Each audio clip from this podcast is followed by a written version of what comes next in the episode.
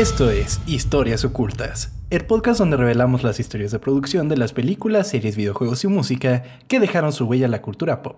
Mi nombre es Tom Kersting y me acompaña. Chao, bañuelos. Chao, bañuelos. Antes que nada, déjame decirte, feliz cumpleaños, amigo. Muchas gracias, amigo. Muchísimas gracias. Y gracias a todos los que me han felicitado. Eh, estoy muy feliz, amigo. ¿Tú cómo estás? Yo también estoy muy feliz de estar aquí contigo y de estar a solo un episodio de cumplir un año de ocultas. A la madre, güey. Un año, cabrón. Wow. Así es, amigo. Entonces, pues después de de 54 episodios será que cumplamos el año. No sé por qué no nos cerraron los números. Está raro, ¿eh? Está raro. ¿Por qué tantos, güey? no sé, pero bueno, el punto es que eh, ya llegaremos al año y quédense hasta el final para un aviso parroquial de la comunidad de ocultas. Un año seguido, ¿eh? O sea, sin fallas. es correcto. Pues bueno, amigo, ¿estás listo para el episodio de esta semana? Estoy listo, amigo. Ya nos diste un preview por, por Twitter, arroba ocultas, pero... Es correcto. A ver, platícame. Pues mira, una de las maravillas de haber sido hijos de los 90 es haber visto con ojos de fascinación el nacimiento de íconos de la cultura pop que prevalecen frescos hasta el día de hoy. Muchos en las pantallas de cine, otros en libros y cómics, pero también los hay en el deporte. No por nada existe la denominación GOAT. Y que si bien es la de discusión en varios de los casos, sin lugar a dudas, su presencia y existencia marca la cultura pop de una manera u otra. En esta ocasión, les contaré la historia de cómo íconos pasados de la animación retomaron las riendas de la presencia mediática y cómo uno de los GOAT dejaría aún más marcada su huella en la humanidad. Esta es la historia oculta de Space Jam. Everybody get up, it's time to slam now. We got the real jam going down. Welcome to the Space Jam. Here's your chance, do your dance at the Space Jam. All right.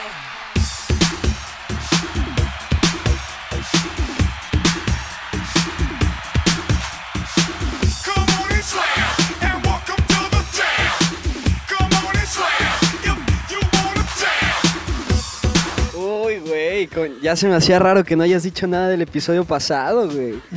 Con razón. No mames. Específicamente evité todo lo relacionado con Space Jam para dedicarle el episodio a Space Jam, amigo. Y ya porque sale este jueves, ¿no? De hecho, hoy que están escuchando, pueden ir al cine. Está saliendo, ya, ya la película ya está ahí. Ya está ahí, ya está ahí. Sí, sí, sí, totalmente la nueva versión de Space Jam. Porque cabe destacar que no es secuela directa es como un reboot, entre comillas, de la franquicia, pero pues es la misma temática y la verdad estamos muy emocionados por la película. Güey, estoy, estoy extasiado, ya la quiero ver, cabrón. Neta, la, Space Jam, la de la, que vamos a hablar, ajá, la original, me fascina, güey. Es... Sí, de repente la vuelves a ver y dices, ay, cabrón, está como... este Michael Jordan es como el peor este, actor que he visto en mi vida, güey. sí. Pero no sé, me trae tanto, tanta nostalgia y tantos recuerdos que está verguísimo. Que yo creo que al verla doblada no se nota tanto lo mal actor que es Michael Jordan. Porque pues ya teniendo la actuación de voz, pues le das otra, como otra encaminación a la actuación. Pero, pero sí estoy de acuerdo que no es el mejor de los actores. Y que Space Jam, pues es lo que es. O sea, es una película para, para audiencias en aquel entonces menores, pero infantiles, pues. Y que, pues, la verdad a mí me fascina, me encanta Space Jam y, y marcó mucho mi infancia, muy cañón. Sí, igual a mí, güey. Era... Eh, bueno, me vas a platicar, pero es 96, ¿no? Más o menos. Se estrenó en el 96, amigo. Y si bien, eh, pues yo estaba muy chico para ir a verla en el cine, la vi incontables veces entre en casa, en que la pasaban en la televisión, o sea, de verdad, incontables veces. era bellísimo cuando te lo encontrabas en la tele, ¿no? Aunque también sí. dolía un chingo los anuncios, güey, porque no mames, cabrón. Cuando, cuando te lo encontrabas, no sé, que en TV Azteca o algo así, güey, los anuncios duraban de que 20 minutos, güey, te, no mames. Bueno, es que también en televisión abierta exageraban con los anuncios. Pero era horrible, güey. O sea, una película de que esta dura hora y media, yo creo que duraba hasta tres horas de tanto anuncio que metían. Totalmente, totalmente, amigo. Pero bueno, vámonos a platicar de aquella bella época llamada los 90, amigo.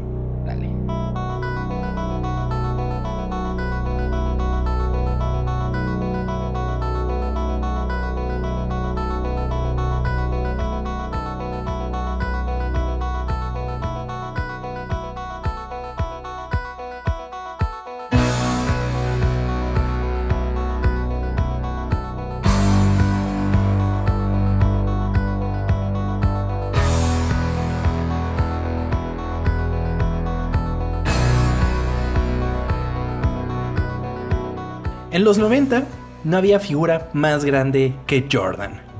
Para 1992 era campeón de la NBA dos veces, así como MVP de dichas finales y tres veces MVP de la liga, por solo nombrar algunos de los reconocimientos hasta ese momento. Las marcas firmaban contratos millonarios con las superestrellas del baloncesto y Jordan tenía una exclusividad con Nike, principalmente por su línea Air Jordan. Que ahorita son una locura todavía, güey. De verdad que, sí. Es impresionante lo que Jordan sigue, sigue haciendo. ¿Viste el documental de The Last Dance? Uf, güey, no mames, qué cosa tan hermosa, güey. Es maravilloso, es increíble. güey. Y es que yo creo que, aunque no te guste el básquetbol, lo puedes disfrutar, güey. Totalmente. Te habla demasiado de esa época, güey, de todo lo que vivió y, y te das cuenta la verga que es este cabrón, güey.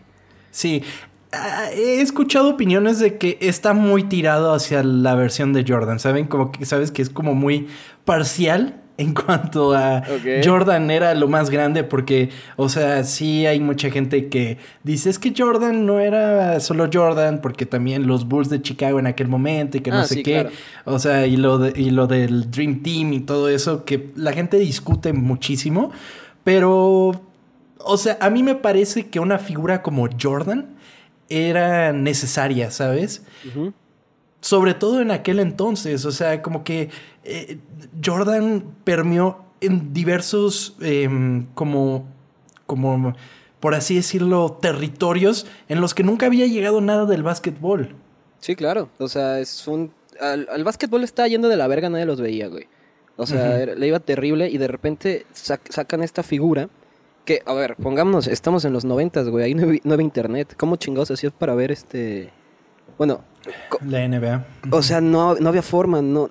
Jordan lo que hizo fue llevarlo a todo el mundo sin tener internet que puedas subirlo a cualquier lado. Ahorita pasa algo, ya mira un tweet. En ese entonces no, y lo que logró este cabrón fue, fue eso, güey. Que todo el mundo se fijara en un deporte porque eres increíble. Totalmente. O sea, y es que justo lo que dices, ahora es muy fácil. Por ejemplo, el otro día que fue la final de la Copa América y de la, y de la Eurocopa. Sí. No vi las finales. Pero así. Pero supiste qué pasó. exactamente. O sea, dije.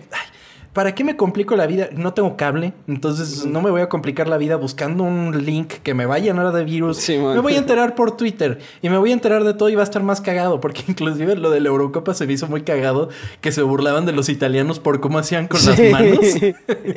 que no mames, el so real. sí, güey. Con las dos manillas ahí.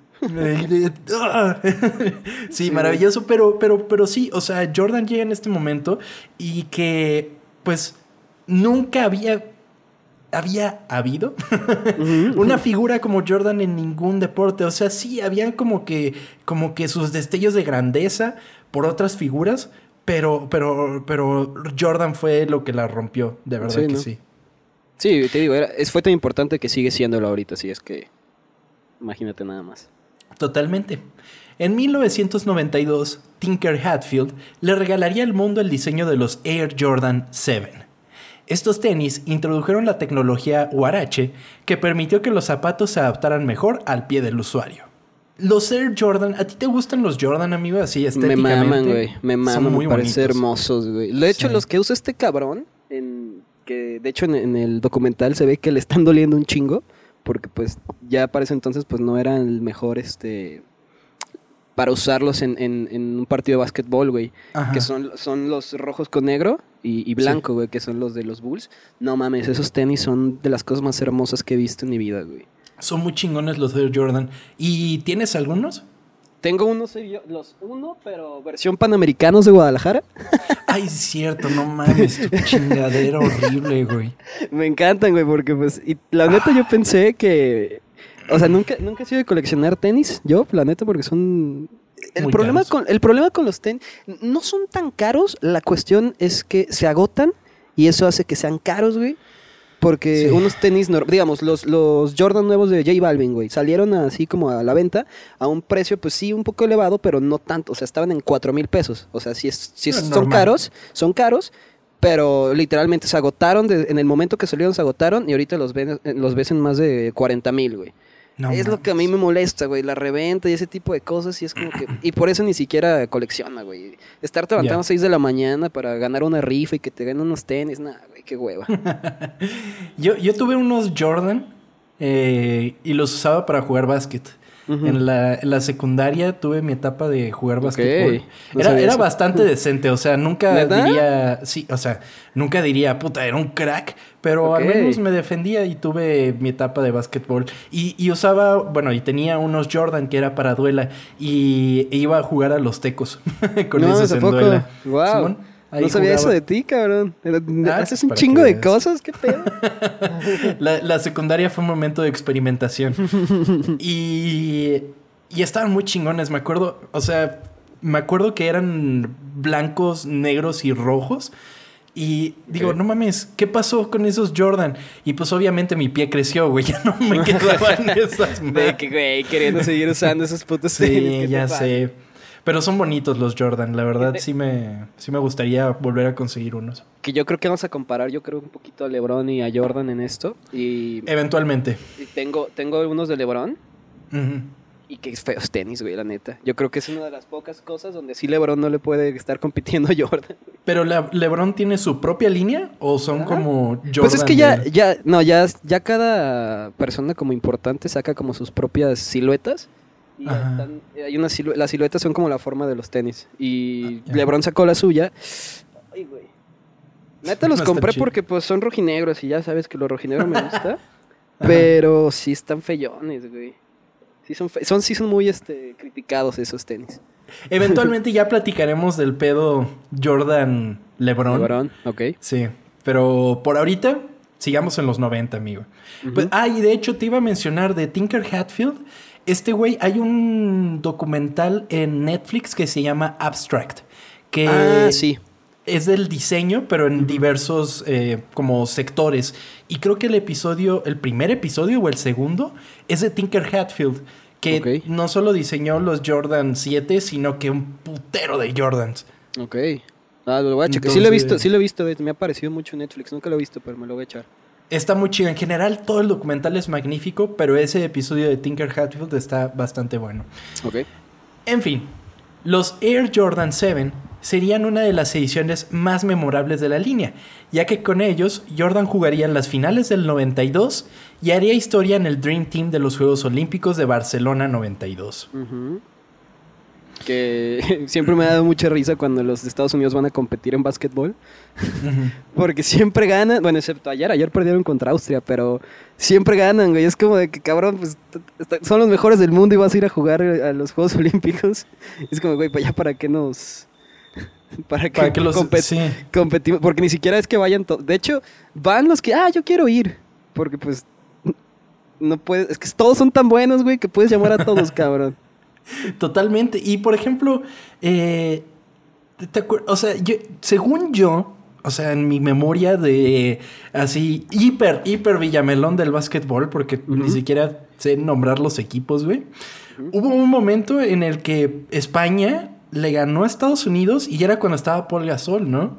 Con España. Sí, es que a lo mejor en algún, algún partido así no tan importante, güey. Ajá. Eh, pero pues es que. no mames, no hay forma, no hay forma de ganarles. O sea, no hay forma, güey, es que es, increíble, digamos. Está Jokic ahorita, pero pues solo es uno contra todos, ¿ubicas? Sí, inclusive en, en, The Last Dance platican mucho de un güey que era ah, sí, ucraniano, ¿de dónde era? Eh, sí. Eh, ay, verga, no me acuerdo, pero sí, que le hacían bullying al güey. Vayan a verte Last Dance, la verdad está magnífico, pinche documental chingón, bien hecho, o sea, está cabrona la edición que tiene, está muy, muy, muy No, y también está, bueno, es que lo vas a platicar, si quieres no, sigue. Continuaré, pues, entonces, pues bueno, amigo, el aquel entonces director creativo de Nike, Jim Reeswold, sería encargado de presentar una campaña para los nuevos tenis de la marca y querían que esta fuera enorme. Tan enorme que querían un anuncio en el Super Bowl 27, esterilizado por el mismo Jordan. Los anuncios de Nike siempre se han caracterizado por ser increíbles. O sea, siempre le echan muchísimas ganas a sus anuncios. Y pues mezclas un anuncio de Nike con los anuncios del Super Bowl, que siempre son increíbles, pues tienes que hacer algo muy, muy llamativo. Sí, claro. Pero Jim fue más allá, buscando que Jordan no fuera la única estrella en este anuncio. Es en este momento que Jim tendría la brillante idea de emparejarlo con una de las estrellas que él más adoraba desde pequeño, Box Bunny. Ok. Es correcto, amigo. Así el partido entre Washington y Buffalo se vería interrumpido al medio tiempo por la primera colaboración entre Box y Jordan. Está lloviendo cañón, así que disculpen si hay ruido de lluvia. Entonces... No se escucha ya, pero... Aquí en mi casa está lloviendo cañón. Pero bueno, en fin. Es para meter ambiente, güey. Totalmente. Pues bueno, al medio tiempo estaría la colaboración entre Box y Jordan para presentar la edición Hair Jordan de los Jordan 7 en un anuncio en el que el conejo de Warner compartiría pantalla con el basquetbolista y al final, curiosamente, Box menciona, este es el inicio de una bella amistad. Ok. ¿Has visto ese anuncio, amigo? No, güey, no, no sabía. No sabía ni que existía. Es muy chido, es muy chido porque están como unos güeyes jugando básquetbol y abajo está Box Bunny en su madriguera. Entonces los constantes rebotes lo despiertan. Este güey va y empieza a chingarlos y es como de, ay, también está mi amigo y sale Michael Jordan, ¿no? Y em, empiezan a jugar básquetbol con ellos y pues le dan en la madre.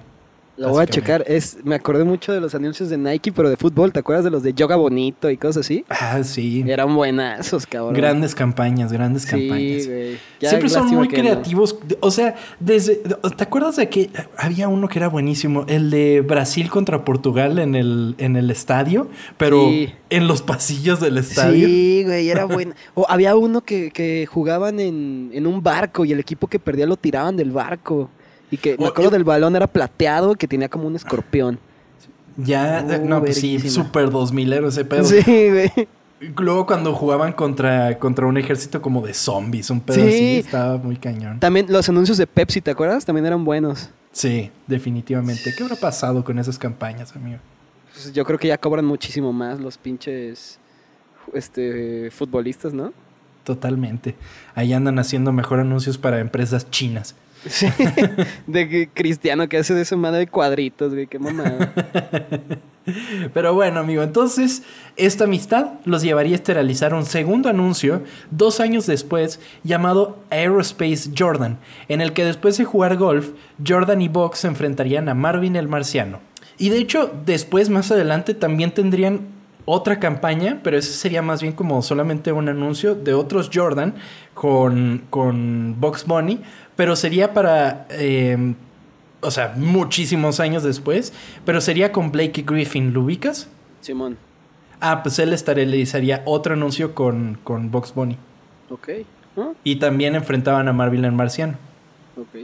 Por eso te decía que si era como, o sea, si los de LeBron eran también Jordans, porque no sé si este jugador, o sea, como que anunciaba los Jordan. Ajá.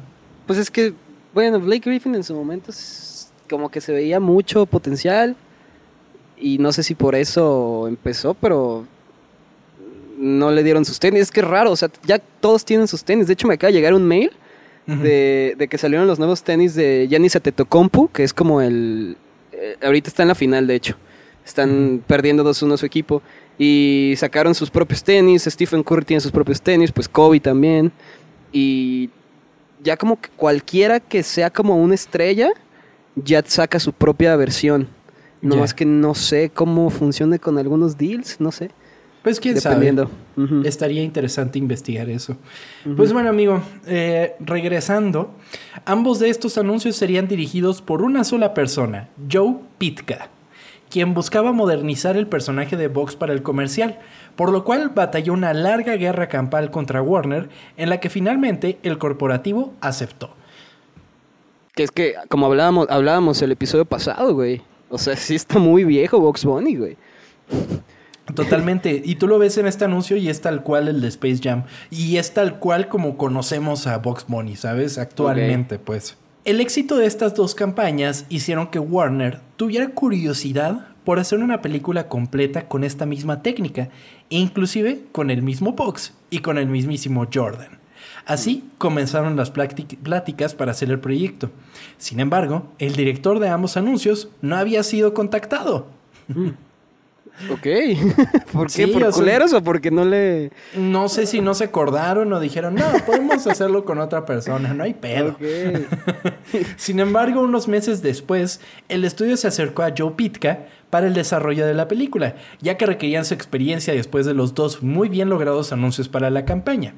Y es que en palabras de Robert Zemeckis, director de la pionera Roger Rabbit, llevar a la pantalla la combinación de animación y live action había sido el proyecto más complicado que realizó en su vida. Es que hacer que se vea bien, güey. Y más para la época. O sea, ahorita pues, pelada la haces, ¿no? Está en After Effects. Pero en aquel momento sí era un pedo muy cañón. ¿Qué, el Pitka qué más hizo, güey, sabes? Los, hizo varios anuncios de Nike y de otras marcas, pero de películas creo que ya no hizo nada que valiera la pena. Ok.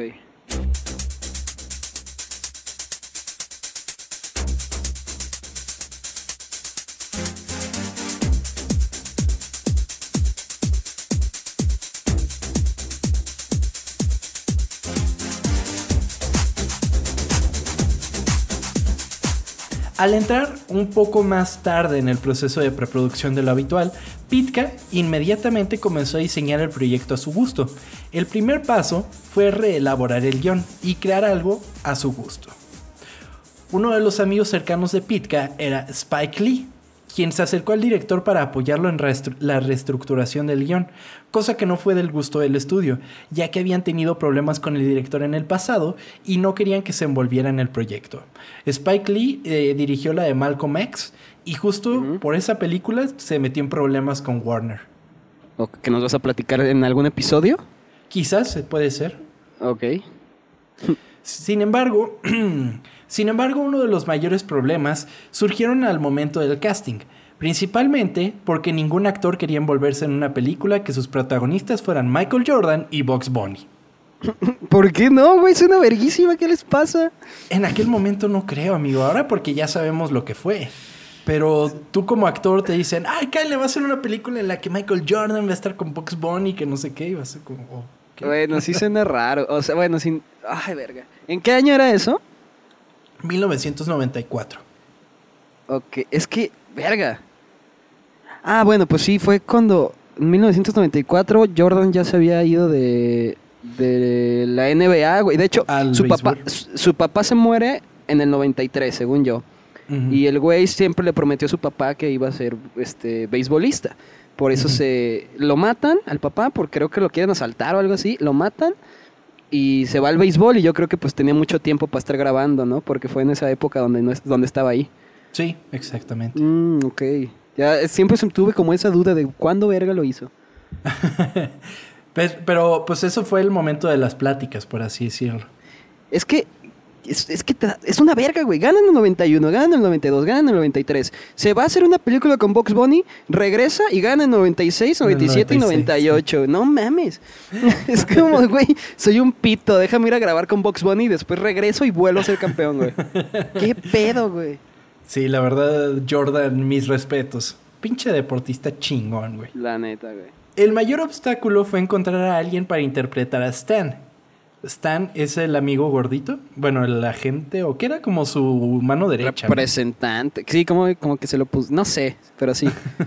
Total, Wayne Knight, conocido popularmente como Newman en Seinfeld, terminó asumiendo el papel, pero el director inicialmente había pensado en Michael J. Fox, y cuando desecharon la idea, el director recomendó a Chevy Chase. Sin embargo, el estudio no lo apoyó en esa decisión. No sé, creo que este, este Wayne queda bien, ¿no? Por lo raro que es el, el personaje. Sí, sí, hasta eso. Ah, que oye, espérate, perdón por interrumpirte. Hoy como también es mi cumpleaños, sé que también es cumpleaños de Harrison Ford. No sé si quieres saludarlo. Le mandamos un, Le mandamos un saludo a Harrison Ford. Felices 99. No me mames, pinche viejo amargado. No le digan que dije eso. Eh, la película también tendría la participación de Bill Murray, quien se interpretaría a sí mismo en una escena jugando golf, a la que el actor llegó con un ridículo sombrero, el cual decidieron incluir en la película. Ah, o sea, lo traía el de... No mames. Lo traía el de su casa, güey. El Güey, por cabrón, ¿por qué tienes eso? Porque es Bill Murray, güey. Pues sí, güey, pero ¿qué, ¿qué le pasa, güey? Total que mientras se filmaba la escena del, golf, el actor le preguntó cómo trabajaba en las escenas que llevarían personajes animados al director, lo que llamó la atención de Murray, y se reescribieron escenas en el final para que el actor pudiera intervenir en los últimos minutos del partido. Ok, eso queda muy bien, ¿eh? a mí me encanta cuando el güey entra. Sí, y pues sí, pero... Ah, o sea, me pongo a pensar, ¿cómo habría terminado el partido mm. sin Murray? Porque además llega y nada más hace un pase, güey. O sea, es lo único que hace. Es que era su sueño. Están, cuando están jugando golf, el güey dice, hey, no, pues es que creo que todavía tengo oportunidad de, de entrar a la NBA. Y se burlan de él, güey. Y de repente entra a la cancha, güey, y cumple como su sueño. Y es como, no mames, qué bonito. Y después se lo chingan, ¿no? Algo así, no me acuerdo bien. pero además, o sea, bueno, ya, ya una vez que creces y ubicas quién es Bill Murray, en aquel, cuando era chiquita, era de, ah, sí, el señor, ¿no? Pero una vez que creces y, te das cuenta de que, ah, no mames, pues es Bill Murray, y es como de, aguanta, ¿por qué está Bill Murray jugando? y luego además su justificación es que, ah, no, pues es que yo conozco al, animador o algo así y me metieron. Está chingón eso, güey. Está chingón cuando empiezas como a captar cosas después, güey, que de niño no tienes ni idea, güey. Está bonito eso. Sí, eso está cagado. Pero bueno, eh, sin embargo, trabajar con actores nunca es fácil. Y aún más con actores que no tienen habilidades actorales. Sin embargo, Jordan sorprendía a toda la producción siendo súper profesional y conociendo sus líneas. Ok, qué chingón. Ya de ahí a que las dijera bien, pues otro pedo, ¿no? ya de ahí que no parecía un robot, güey, ya es... Pues no, fuera. Parte de hacer que el proceso fuera cómodo para Jordan, quien recientemente había regresado a la NBA después de una breve incursión en el béisbol, fue construir una cúpula en el set de grabación con una cancha de baloncesto completa. no mames. Le hicieron toda una cancha de básquetbol pues para que el señor pudiera practicar. Pues es Michael Jordan sí, lo tienes que, consentir, ¿no? claro, güey. En esta cancha, Michael jugaría con sus coestrellas como Sean Bradley, Patrick Ewing, Larry Johnson, Moxie Box y por supuesto Charles Barkley, quienes participan en Space Jam interpretándose a sí mismos. Simón. Ellos son a los que les roban las habilidades. Ajá, el poder, Simón. Que Charles Barkley, ay, cómo me caga ese cabrón, güey. ¿Neta? Sí, güey. ¿Por qué? Está de comentarista en ESPN. Y, ay, hijo ah. de puta, güey, me, desespera.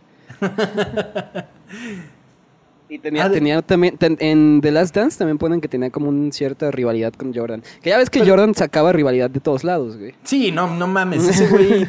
O sea, y me lo tomé personal.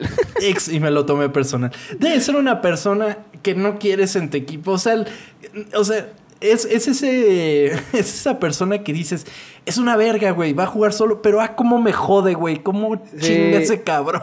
Es que, mira, si estás, digamos, en un equipo como, como los Bulls, está bien.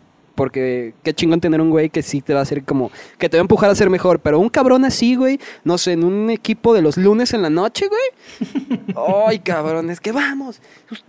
Si no haces esto bien y te empieza a regañar, y es como que, güey, chinga tu madre. Vengo aquí, vengo aquí por la chela después del partido y tú vienes a gritarme, no mames. Sí, totalmente. Y justo eso que dices del meme de y me lo tomé personal es porque con todos agarraba pedo, güey. Era como de, ah, están hablando mucho de este cabrón. Ah, pues me lo agarro personal. es como de, güey. Un cabrón que le está yendo bien, que se está esforzando. Y de repente algún güey en ESPN se le ocurrió decir, no, pues puede ser el próximo Jordan. Y el güey de, nadie es el próximo yo. Y le empezaba y cuando jugaba contra él se lo chingaba, güey, lo humillaba y literalmente destruía su carrera, güey. Sí, totalmente. Pobre pinche Jordan loco, güey. Que de hecho es muy chingón en The Last Dance cuando te presentan cuando ya sale Kobe y es como de que Jordan se quedó de verga. Sí, güey. Además invitaba a otros jugadores a jugar a la cancha para entrenar para la siguiente temporada de la NBA. O sea, este güey no quería dejar de, practicar. O sea, dijo, yo en mis tiempos libres me voy a ir a, jugar unas, unos 21, ¿no? Simón. Qué chingón. Inclusive miembros del staff participarían en los encuentros de básquetbol, principalmente el director, quien jugaba constantemente contra Michael uno a uno. En una ocasión, Michael se acercó al director y le preguntó, ¿por qué nunca estás en mi equipo? A lo que el director respondió, porque quisiera ver el balón de vez en cuando. pues sí, no la pases, pendejo. Pues Pero imagínate poder jugar uno a uno con Michael Jordan, güey. La neta, güey. O sea, te aplastaría, yo creo, fácilmente, ¿no? Totalmente, güey. O al Tom de secundaria. El Tom de secundaria sí le. No, ese güey, nada, me lo, me lo chingo así, facilísimo. Ahora ya no, me chingué la rodilla. Sin embargo, la influencia de Pitka no solo sería poderosa en el set, sino que sería vital en los años posteriores de los Chicago Bulls, cuando se acercó a Jordan para preguntarle por qué no habían ido por Dennis Rodman de los Detroit Pistons. Esto resultó en que esa misma noche Rodman se encontrara en el hotel con Jordan, quien se hospedaba en Beverly Hills, y cerrarían un trato con el delantero el lunes siguiente en Chicago. No mames, ¿Pitka fue el que dijo eso? Sí, que lo, fue el que, lo, recomiendo. No mames. Wow. Y en, el, y en el documental te lo muestran así como de no, y lo pensamos mucho y que no sé qué. Y fue como que Pitka dijo: No. Güey, ese vato es lo que necesitan. ¿Por qué, no, ¿Por qué no lo contratan? Y Jordan de Ah, no, pues sí, ¿verdad? Güey, y Rodman es la cosa, es un, güey, desde que lo conocí, güey, dije, güey, quiero ser este cabrón, güey. ¿Cómo se, cómo se vestía, güey, cómo se pintaba el pelo, estaba loco, el güey cogía lo pendejo. Sabes que se rompió el pito dos veces, ¿no? No mames, ¿cómo que se rompió? Sí, güey. ¿Qué? Se rompió el pito dos veces, sí, güey. Mira, el güey estaba, el, ¿con quién? No me acuerdo con quién estaba. No sé si pues era con Carmen Electra, ¿no? Pues, o sea, sé que tuvo sus cosas con ella, pero no sé si ella le rompió el pito. Pero bueno, eh, estaba en un. el güey lo platica en un video. Güey, este güey cogió con quien quiso, yo creo, güey. Estaban en un, en un yate, el güey me, me platica me, contó mi amigo Dennis Rodman. Eh, el güey estaba así como en una fiesta, que se había metido quién sabe tantas drogas en el yate, y de repente que estaba cogiendo, y en un movimiento de la morra y como de, de la marea, que cuando estaban cogiendo, le rompe el pito, güey. No mames. no mames, que pues tuvo, obviamente se tuvo que ir al hospital. No sé cómo funciona una rotura de eso, güey, pero. pero siento que a doler un chingo, cabrón. Y ya le, y le pasó otra vez después, güey. Es como, ¿qué pedo con este cabrón? ¿No le da miedo ya coger o qué? Y ahorita lo ves y sigue igual de locos. En Instagram el güey Güey, es súper amigo de Kim Jong-un también. Sí, güey, qué, qué cosa tan rara, güey. No mames. Es todo un caso de Dennis Rodman. Sí, güey. La neta. Siempre estuvo loco y siempre está. I believe I can fly. I believe I can touch the sky.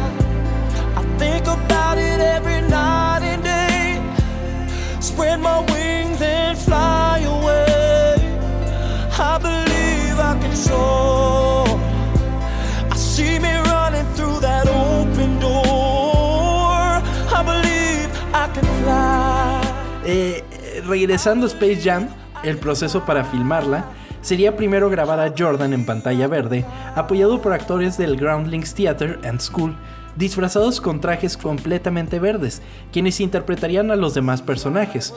Más adelante en el proceso se grabarían las voces con los actores de voz y se animaría por encima de las grabaciones de Jordan que a ver, tampoco es por defenderlo mucho, güey, pero si nunca has actuado y tu primera actuación es estarle hablando a una madre verde, güey, sí debe ser muy complicado, cabrón.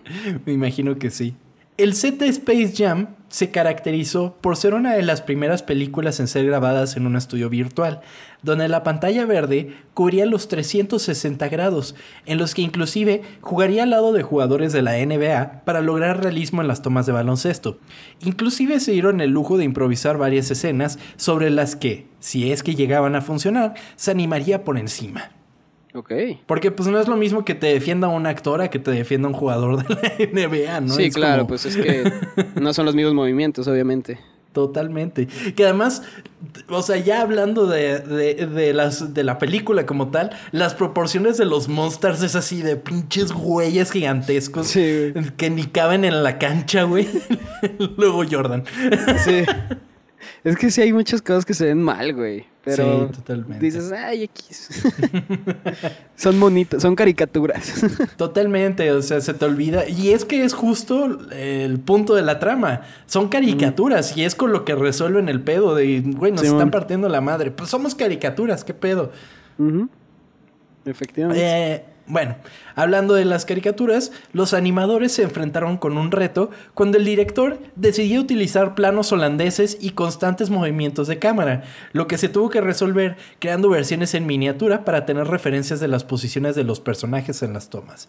Los planos holandeses es cuando la cámara la giras en una posición que no es la normal, porque la normal es que el horizonte esté derecho pues con un plano holandés el, horizonte te queda así como, eh, bueno, no como en vertical, pero en diagonal, por ejemplo, sí, chueco.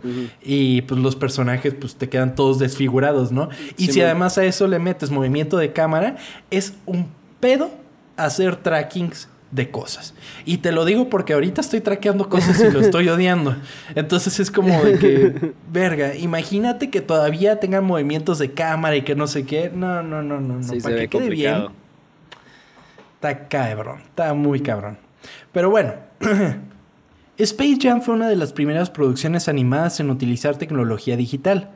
La animación 2D y las capas de fondo se realizaron primero en papel antes de escanearse y luego se enviarían al estudio CineSite, quienes se encontraban en Londres a través de un protocolo de transferencia de archivos para que sus animadores colorearan, retocaran y componieran las imágenes en Photoshop. Aunque los animadores tuvieron que trabajar con casi 100 personajes, los que tuvieron mucha más importancia fueron Box y Lucas, no solo porque eran los personajes principales, sino también porque eran los personajes de Warner Bros. más reconocibles para el público en general. Y son los que más se mueven en, fuera del... ¿Cómo se llama? Son los que van a su casa y consiguen sus shorts, ¿no? Sí. Porque todos los demás se quedan en el mismo sí, en el mundo animado. Sí, sí, sí. Los, ellos son los que salen del mundo animado. Y pues era como de. No, e, es en los que no puedes fallar, güey. O sea, en Box Bunny y Lucas no les no puedes quedar mal. O sea, los demás como quiera, pero ellos no hay manera. Sí, claro. Sin embargo, no solo los viejos clásicos de Warner harían una aparición en la película, sino también un nuevo personaje que el mundo conocería por primera vez en la pantalla del cine: Lola Bunny. Ah, ¿fue ahí? Sí, no había salido antes Lola Bunny. Ok. Uf, ¿eh? Perdón. Este. Era raro, güey, porque de chiquito sí la veía y decía, güey, ¿qué pedo? ¿Por qué me gusta un conejo? ¿Por qué, ¿Por qué me despierta cosas? Sí, era, era, sí lo sentí, ¿qué pedo? ¿Por qué? Era, era un sex symbol muy cabrón, güey. Estaba estaba cañón en esa película porque además su personalidad, o sea, la manera en la que eh, sus movimientos están hechos. Es como de, no mames. Y era, la, era, la, única que sabía jugar básquetbol, güey. Era lo que sí, era la más verga de todos. Todos eran unos imbéciles y ella sí le sabía. Sí, sí, sí. No mames, pero bueno. El plan original era utilizar a Honey Bunny, un personaje que nunca protagonizó un, algún cortometraje de dibujos animados, pero que había hecho algunos cameos en videojuegos, libros y otros productos derivados. Así, un artista de Space Jam elaboró un arte conceptual de Honey Bunny en ropa deportiva con un lazo en la cabeza, pero por lo demás se veía exactamente como Box. Así que se hizo un rediseño del personaje y esto llevó a la creación de un personaje completamente nuevo en lugar de una actualización de uno muy antiguo. A partir de ahí, pues Lola Bunny ya empezó a salir como personaje recurrente en la, animación. funcionó entonces. Totalmente. Y que de hecho piensa mucha gente que Babsy de los Tiny Toons era como inspiración, pero, no? no? no, no, no, es porque es antes Babsy. Babsy de hecho es como la se supone que Buster y Babsy son como como la, las diferentes personalidades de Box Bunny, pero separadas en dos personajes. Ya platicaremos de algún día de Tiny Toons. pero bueno, Además de la animación, el diseño de los escenarios fue todo un reto para el equipo de producción, principalmente porque al ser los personajes tan coloridos y diversos, los escenarios no podían resaltar sobre de ellos. Solamente el estadio, por ejemplo, fue revisado 94 veces por los directores. Verga. También es, o sea, son colores muy llamativos y generalmente son colores como primarios y muy, muy brillantes en los personajes de los Looney Tunes. Y por eso los, los Monsters son como. como. como colores secundarios. Ok, es con verdes, naranjas, el azul Exactamente. y morado, ¿no? Sí.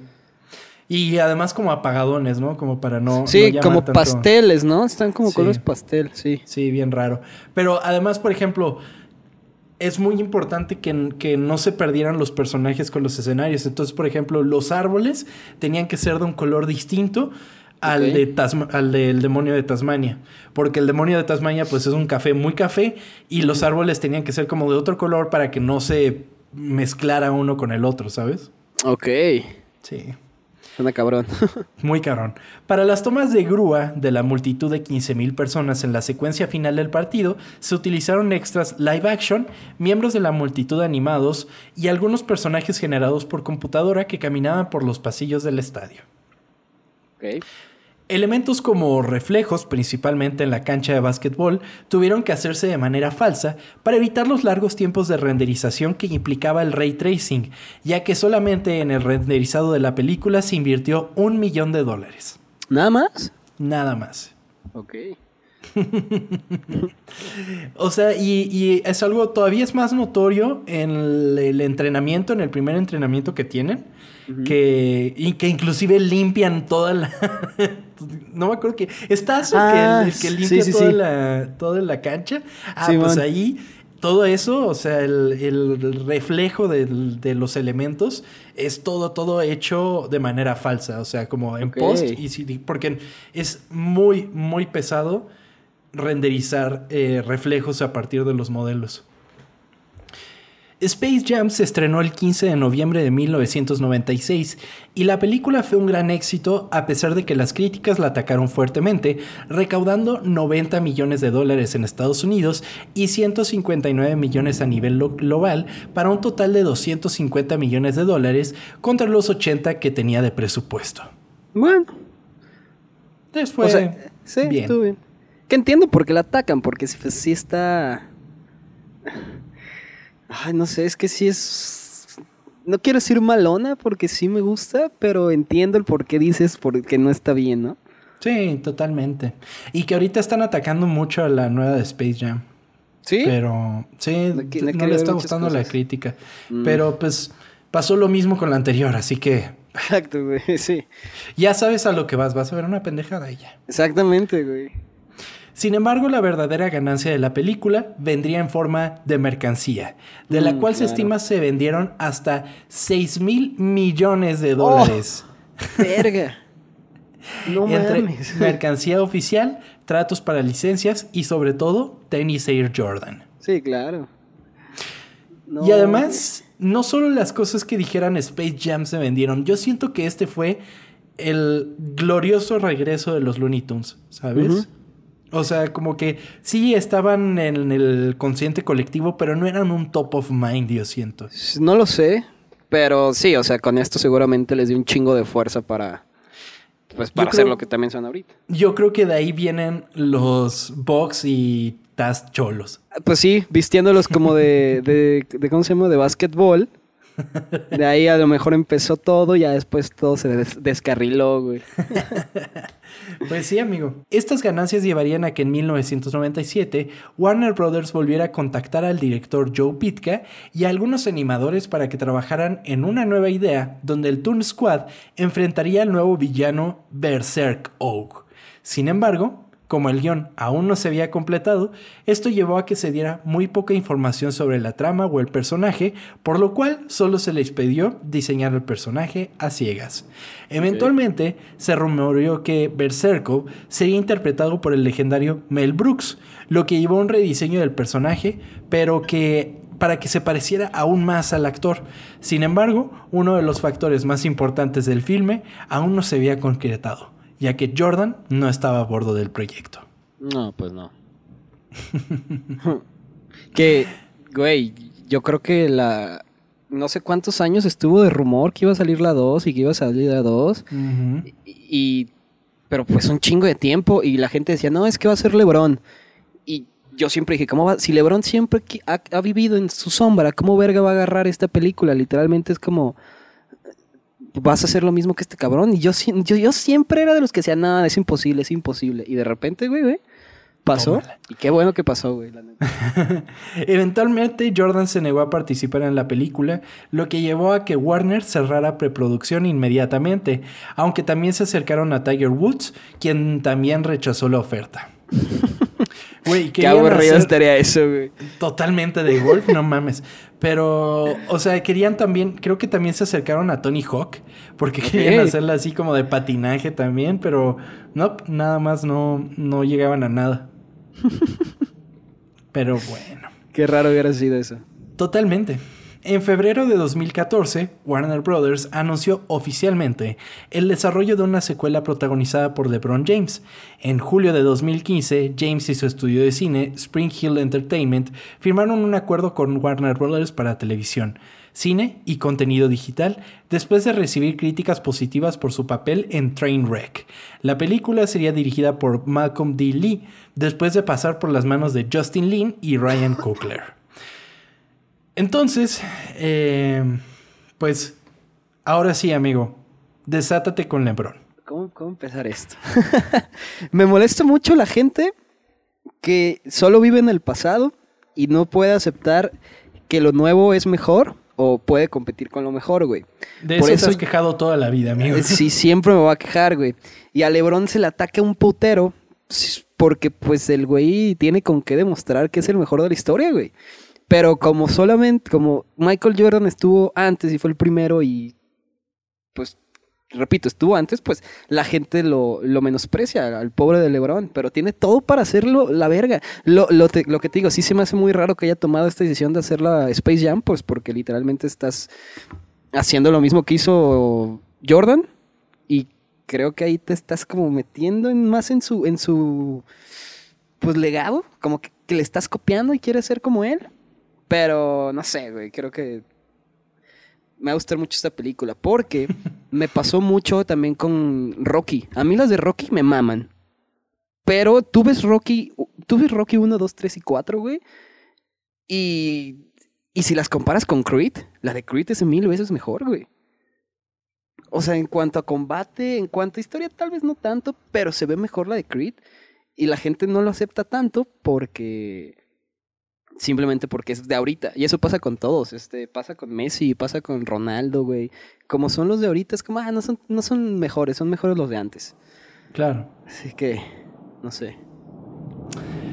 Pues, mi punto. Eh, pero, pero LeBron ha ganado más que Jordan, ¿no? No, Jordan tiene 6, eh, bueno, 91, sí, 6 y LeBron tiene 4. Pero todos los récords todos, bueno, a lo mejor debe haber uno que otro que no, pero todos, todos, todos los récords, güey, los tiene LeBron, güey. Ok. Y, y LeBron nunca jugó con un equipazo. Literalmente cuando ganó con el Heat, que así había, había tenido buen equipo ahí. Pero con los Cavaliers, güey, era un equipo de mierda las dos veces que ganó. Y el año pasado, bueno, sí, el año pasado que ganó con los Lakers, pues sí tenían un buen equipo. Pero pues Jordan siempre tuvo equipazos, güey. Que sí, es que es que también es muy complicado estar comparando dos generaciones distintas, pues porque pues, nunca va a haber forma de poder demostrarlo bien, güey. Los deportes evolucionan. Exactamente, güey. O sea, tú ves cualquier deporte de hace, hace 20, bueno, ¿cuánto fue? 90, o sea, hace 20, 30 años, güey, y se ve súper diferente a lo que se juega ahorita, güey. Así que para poder compararlo es muy complicado, güey. Claro. Y bueno, eh, Jordan, LeBron tiene 36 años. ¿Todavía crees que pueda lograr alcanzar a Jordan? Yo creo que lo puede alcanzar. ganar tres ya no, porque, pues no, pero alcanzarlo ganando dos, yo creo que sí puede. Sí. Con estos Lakers, yo creo que sí. La cosa es que se está lesionando mucho, güey. No, pues la edad, amigo. Sí, como que se está, se reserva un poquito, se lesiona mucho, pero creo que sí puede todavía alcanzarlo, güey. Ok, o sea, son solo dos campeonatos de diferencia, ¿no? Así es. Ok, ok. Ay, güey, pues... No sé, amigo. Yo, yo como no sé, no me gusta opinar. Entonces es como de, vamos a ver qué tal. El otro día lo estuve escuchando en el podcast de Smartless. Eh, lo entrevistan y pues lo chido de Smartless es que, les que, son pláticas así y están platicando de, de, lo que les gusta y todo eso. Y me cayó bien, o sea, como que, o sea, digo, no, no es así una cerecita, pero dije, ah, mira, o sea, como que está bien centrado y todo el pedo. Es que la neta es muy divertido el güey. Después tiene los el Taco Tuesday. Todos los martes prepara tacos en su casa, güey, con su familia. el güey es muy gracioso, la neta. Es este. Se ve que es buen pedo. Obviamente, pues ya con ese nivel y en ese tipo de vida debe ser como complicado. Eh, pues hasta vivir, güey, porque pues no puedes ni siquiera, ya lo hemos dicho, no puedes ni siquiera ir al cine, güey, así que a veces puede ser que seas un mamón, pero no, y menos si eres jugador de NBA, ¿no? Así como de no pasas desapercibido, güey. Exactamente, güey. Mides pinches dos metros diez, güey. Todo mundo te ama. Pues debe ser complicado vivir así. Ay, güey. Pues bueno, chava. Hacía 25 años después del estreno de Space Jam, Space Jam A New Legacy se estrenará el 16 de julio de 2021. Así como nosotros, que volveremos a las salas para volver a vivir con nostalgia la misma alegría que durante años nos hizo sonreír y soñar con que todos podíamos ser un GOAT. Esta fue la historia oculta de Space Jam.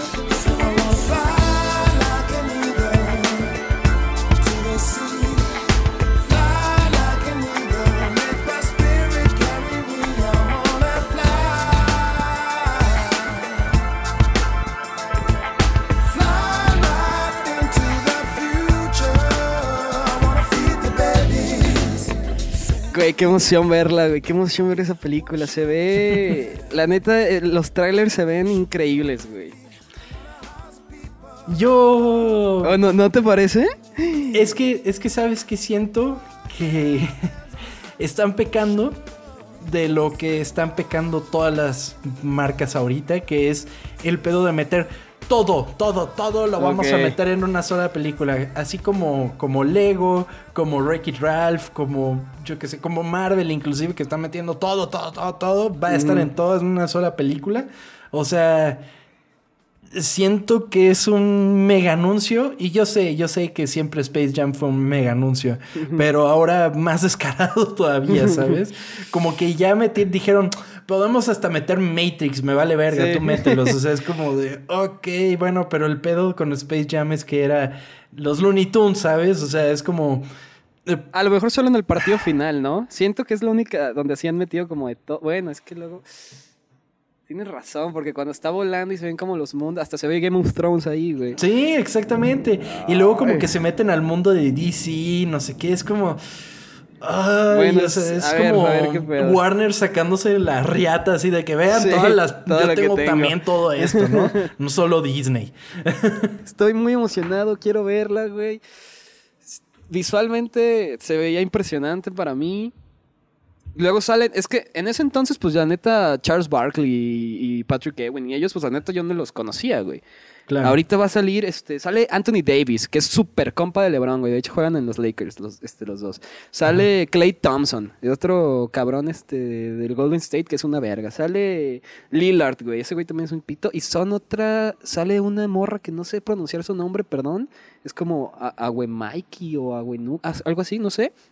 Y esta. Um, Diana Tauresi, creo que se llaman, güey que pues no, no soy mucho de básquetbol femenil, no lo consumo mucho, pero dicen que son una verga, así que siento que va a estar. Pero, pero además, pero salen como. O sea, como que los alteran, ¿no? Sí, son como arañas y después robots, no sé. Se ven, se ven verga.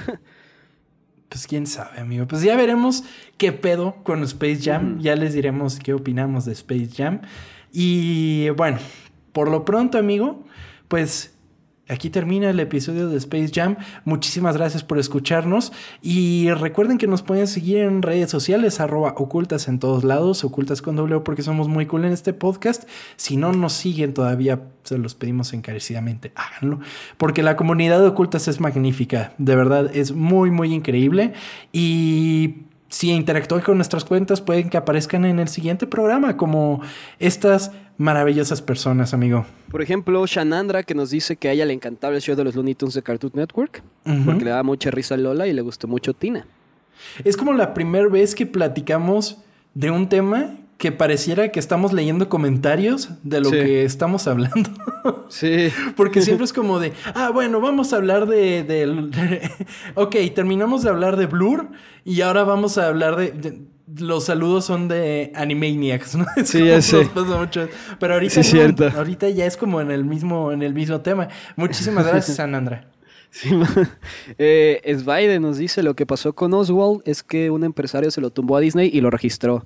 Y apenas en el 2006 lo recuperaron a manera de venganza, hijos de puta, güey. Siempre, siempre tiene que ganar Disney, cabrón.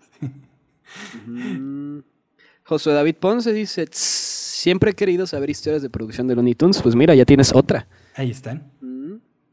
Pepe Mercado dice, excelente episodio para calentar y estar el pedo la semana que viene. Estoy listo para el próximo episodio y el 16 ver Space Jam. Todos estamos emocionados. Un saludo. Carla Estrella nos dice que le encanta escucharnos, que siempre se cae de risa y que está muy chingón este rollo. Muchas gracias, Carla. que también nos dice que hablemos de Camp Rock. Estaría. Ah, de Camp Rock. bien. Nunca la vi. ¿Nunca lo viste? no. era buena. También Camp Rock 2 nunca la vi. Pero salían los Jonas, ¿no? Sí, eran los Jonas y Demi Lovato, ¿no? Habrá que hacer un episodio de Jonas Brothers. Uf, este era bueno, ¿eh? Sí. Me mamá los Jonas Brothers. Ok. Daniel Salazar dice, mira nada más, nostalgia pura. Así es, esto es oculta, es pura nostalgia pura aquí siempre. De eso se alimenta este programa, de la nostalgia de todos nosotros. Denis Luján nos dejó tres teorías de las siglas de, ACME, que es por ACME, que significa superior, apogeo máximo culminante, American Companies Make Everything, o Animation Can Make Everything, ¿ok? Animation Can Make Everything. Y también saludos a Gabriela Montes, que nos mandó un piolín deseándonos un bonito domingo. Muchas gracias, Gabriela. que tengas un buen domingo y que Dios te bendiga a ti también. Qué maravilloso. Muchas gracias, Gabriela. Y también saludos a Master Choose, que nos estaba escuchando. Gracias, Master Choose. Gracias, Master Choose. Un saludo. Esos son todos los saludos, amigo.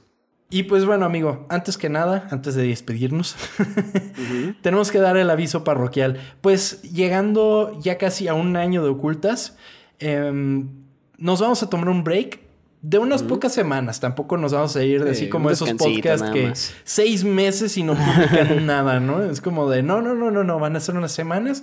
Nos vamos a tomar un pequeño descanso, vamos a recargar pilas y vamos a regresar con muchísimas más historias ocultas. Eh pero todavía les queda, obviamente, este episodio y el siguiente, que ya sería como el último antes del break. Y pues nada, gracias por todo su apoyo durante este año. Space Jam yo creo que nos la pidieron desde el episodio número uno, entonces fue un episodio muy especial también por lo que significa para nosotros como película y como niños de los 90. Entonces, de verdad, pues Muchísimas gracias por apoyar este proyecto y muchísimas gracias a ti, Chava, por ser parte del proyecto. Muchas felicidades por tu cumpleaños y pues nada, amigo, muchas gracias. Amigo, no me pudiste dar mejor regalo que este, este episodio y este, todo esto, este ocultas. Eh, es un descansito nada más. No nos vayan a extrañar tanto porque vamos a volver rápido. Y, les, como dice Tom, les queda todavía un episodio más. Así que nos vemos la próxima semana. Es correcto. Muchísimas gracias, amigo. Nos vemos la semana que viene. Adiós. Bye.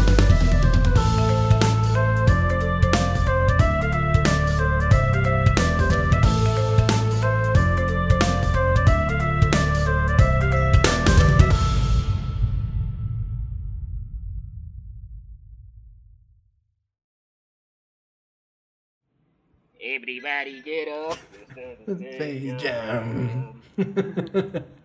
Luego estaba la. Luego estaba la de Seal, güey, la de Fly like an eagle. A ver, que sí es cierto, güey. Y tenía buen soundtrack, también tenía. I believe I can fly. sí, no más. Y había una de Jay-Z. De hecho, por, por este, esta película conocí a Jay-Z, güey. Había una canción de Jay-Z aquí. No me acuerdo cuál era. Sí, pero bueno. Listo.